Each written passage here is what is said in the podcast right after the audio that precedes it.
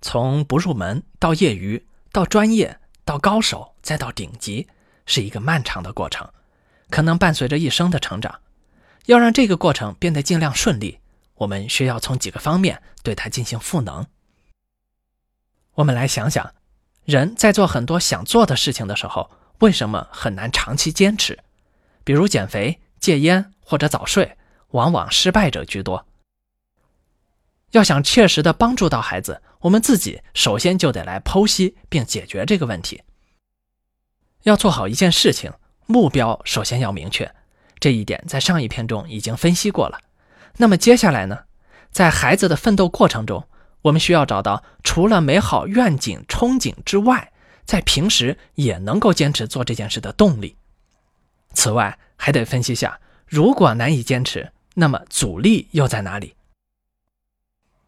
当然，还有非常重要的一点是找出最高效的进步模式。首先，我们来看看如何创造动力。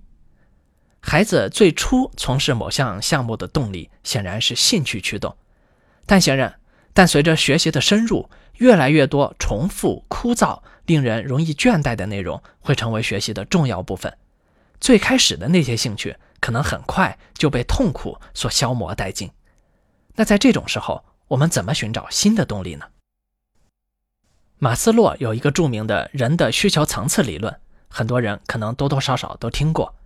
在我看来啊，无论是他所说的生存需求、安全需求、社交需求，还是自我实现需求等等，基本上都可以归为两类：一类是外部的压力或者动力，一类是内在的压力与动力。最优秀的老师与最适合孩子身心发育特征的课程设计，显然是值得花心思去挑选的，肯定会有很大的帮助。如果学习的过程能一直充满乐趣，显然是我们所愿意看到的真正的快乐教育。同时，我们除了让学习的过程与手段增加乐趣，不要让兴趣这个内在的原生动力消磨太多以外，还需要借助不少外部的帮助。大家有没有发现？越来越多的朋友开始使用朋友圈打卡学习式的 APP、健身软件、英语学习软件等等，不约而同都愿意采用这些方法。这里面固然有宣传营销的因素，比如发到朋友圈就能够赠送金额或者积分之类，但本质上，使用者之所以愿意配合，肯定有切合其实际需求的原因，绝不仅仅是只去贪图这些小便宜。而这个原因，就是心理学所分析的人的深层渴望、个人承诺与社会认可。首先，朋友圈的公式本身是一种个人承诺。当一个人愿意向自己的社会关系宣称自己在坚持某件事的时候，无形之中会产生一种自己必须履行承诺的压力。这种压力对于坚持是有极大帮助的。之后。当他发布的朋友圈内容受到点赞和评论的时候，会产生一种自己受到了关注、得到朋友们的认可与鼓励的感受，这就是一种社会认可。人为什么总在追求变得更好看？因为被人赞扬美丽就是一种社会认可。为了得到这种认可，不少人宁可花费钱财、忍受痛苦去做整形手术，也要追求。即使其效果在别人看来其实无关紧要，或者只是说了一句纯粹出于礼貌的奉承，也足以给予这种行为无限的动力。因此，外部的动力必不可少，适度的关于具体进步的表扬，我们不能吝惜。同样的，外部的压力也是重要的一环。我们总会有遇到挫折想放弃的时候，这时作为家长。要相对强势的去帮助孩子克服软弱，告诉他别想那么多，鼓励他专注，总会有回报，恢复信心，度过最艰难的时期。光靠孩子自己幼小的心灵，我们很难指望他会爆发出比我们大人还坚强的毅力吧。而显然，这样的坚持伴随着阶段性的成果，比如考级成功，比如得到奖项，比如取得胜利，会形成更多的社会认可。而这些认可逐步就演化成了所谓的自我实现需求，又转化成了一种内在的动力。这也是符合人类愿意接受即时反馈的心理特征的好方法。比如你的手机每天记录你走路的步数，还弄个朋友圈排名出来，其实就是让你不断的有可以看得到的小成就感，从而鼓励你坚持下去。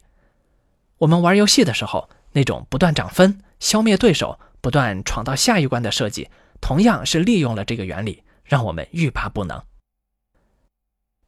其次，让我们再来看看如何消除阻力。戒烟不能成功的人，往往是因为在交往中被别人劝说又点上了一根烟；减肥失败的人，显然也是在朋友或者美食的宣传面前才没能够抵挡住诱惑；下定决心也做不到早睡的人，他的手机几乎一定伴随在他枕头边。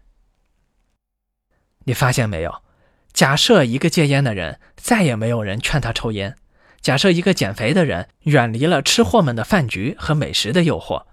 假设一个想早睡的人，手边床边没有手机或者其他吸引他的东西，那么他们成功的概率会不会是马上大增？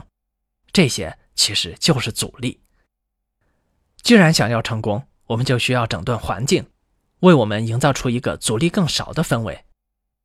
你想要孩子总能专心学习，显然你应该给他的不是一个每天大人都在打麻将、看电视的环境。或者你至少要把这种环境进行一些分隔。还是那句话，孩子是在模仿中长大，为人师表是每个家长的责任。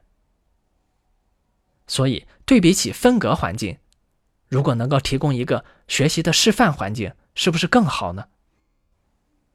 有不少人觉得这是为了孩子牺牲自己的幸福，觉得没有那个必要。我个人的观点是，这种所谓打麻将的幸福，你不要也罢。如果你把握住孩子学习的机会，趁机给自己一个重新学习的新氛围，这对于我们自己提升人生质量显然更好。那何乐而不为？你不仅不应该觉得自己委屈，反而应该感谢孩子才对。其实这也是从孩子身上收获你自己的社会认可。当然，谈到阻力，还有很多其他的方面，比如多交一些志同道合的朋友。就是最好的消除阻力的方式。如果大家在一起关心的都是共同的专业话题，价值观也是推崇最优秀的人，那么这种氛围自然有益于他在该领域的成长。而如果孩子并没有这方面的朋友，在玩伴或者同学里谈论的都是其他的事情，那么这种孤独感与无用感就会成为很大的阻力。还有，比如更好的安全、卫生与健康保证。因生病而状态不佳的孩子，学什么也难以有健康时的效率。相关的阻力和应对方法还有很多，需要大家根据实际情况去具体甄别。最后，我们再来谈谈如何提升效率。我们明确了目标，知道了进步的阶段与训练方法，又通过各种方式创造动力，消除阻力，也还存在一种情况，那就是孩子进步不够快。效率不够高，还是有可能成为臭棋篓子的。这时，家长就更有责任与义务去成为半个教练，帮助性格还在塑造阶段的孩子走在正确的道路上。那怎么去判断自己的效率是否合适呢？一些外部的评价方式是有帮助的，比如考试的分数、考级是否成功、竞赛是否胜利等等。我们通过这些方式，可以去判断孩子的实际水平进展是否符合预期。只要进展正常，就没必要纠结一时的胜负结果。但这些评判往往是事后诸葛亮，也就是一段时间的学习完成之后的检验。我们固然可以亡羊补牢，但如果有一些手段去做日常的评判，随时校正的话，不就避免了时间浪费吗？我们何必后知后觉呢？方法其实很多，比如舞蹈教室里面一定要装镜子，为什么？因为舞者可以在镜子里看到自己的身姿是否正确。那我们弹琴时录个音，过后让孩子自己听听效果到底如何。还比如多看看高手的录像，反思自己的差距还有多少，或者直接用英语进行口语对话，在实际环境中成长，找水平相当的对手打比赛。通过胜负表现反复实际检验训练的成果等等，更重要的是直接通过老师、教练、家长平时的眼睛来观察有没有达到训练要求。在观察中不断的发现问题所在，是训练时长不够，还是某个手指力度不够，需要单独加强按键练习呢？或者某块肌肉的协调性不够，需要单独加练一组专门设计的动作呢？判断问题是出在基础分解动作没有形成肌肉记忆，还是最新的套路没有掌握，进而针对性的调整我们的训练计划。不停的观察、反馈、调整，针对性的训练，再观察、再反馈、再调整、再训练，这其实就是提高效率的最优方法。别忘了，我们时不时还需要补充一些跳出舒适区的特殊抗干扰练习。每一个成功的人，无论是学习上也罢，还是事业上，甚至生活上，如果回顾他奋斗的历程，或多或少都能够找到上述各种方法的运用。只是大部分时间，我们并没有去进行系统性的回顾与总结而已。那如果能够站在更高的层面，先有了这种系统性的思维，会不会更有帮助呢？关于如何辅助孩子走上成功之路的话题。我们就先说到这里。重复一下我之前说过的一段话：成功是一个很宽泛的概念，这个目标可以直接就是学校的学习成绩，也可以是将来希望从事的职业，或者某种艺术修养、某种社交技能，甚至简单到如何照顾一只宠物、养好一盆花、照看一个小商店等等。具体内容因人而异，因地制宜。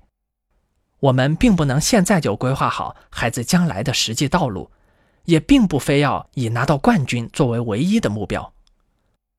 我们更希望通过辅导孩子针对一个目标获取成功，来帮助孩子获得努力的习惯、坚定的信念、对自己负责任的态度和能够克服困难的韧性，最后还能够同时收获成为某项专业技能拥有者的结果。所以啊。无论家长还是孩子，咱们一起努力吧。